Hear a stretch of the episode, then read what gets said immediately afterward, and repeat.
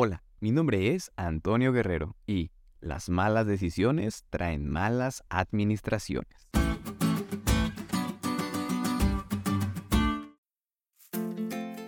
Después de estudiar cómo Dios bendice en abundancia a Abraham, notamos que el resultado de estas bendiciones no solo son derramadas sobre él, sino que también abarca a su familia.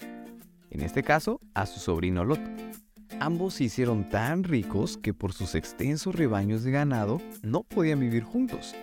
Y para evitar conflictos entre sus pastores, Abraham le ofreció a Lot que eligiera dónde le gustaría vivir. Por supuesto, Lot debería haber mostrado preferencia a Abraham, por ser mayor que él y porque su prosperidad derivaba de su vínculo con él. Sin embargo, no mostró gratitud por su benefactor y egoístamente pidió lo que consideraba mejor para él. Desde ese momento, Lot comenzaba a disponer en su corazón el deseo de querer más y más, y de amar sus posesiones. Las malas decisiones traerían malas administraciones. En su vida se encontró con varios desafíos que lo inducían a transformar su carácter y dejar a un lado su egoísmo. Pero Lot no aprendía las lecciones hasta el momento en el que Dios dictaría sentencia contra las ciudades inicuas las cuales se encontraba Lot. Sodoma sería destruida y la indicación era dejarlo todo y salir de ella.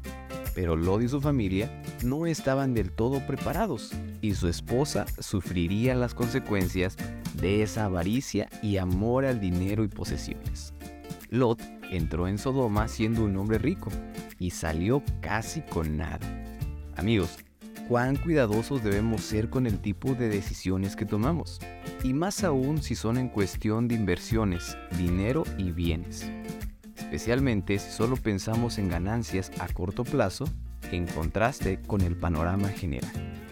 Sé sabio en tu administración, quita tu egoísmo y avaricia, pon a Dios en primer lugar y Él te seguirá bendiciendo.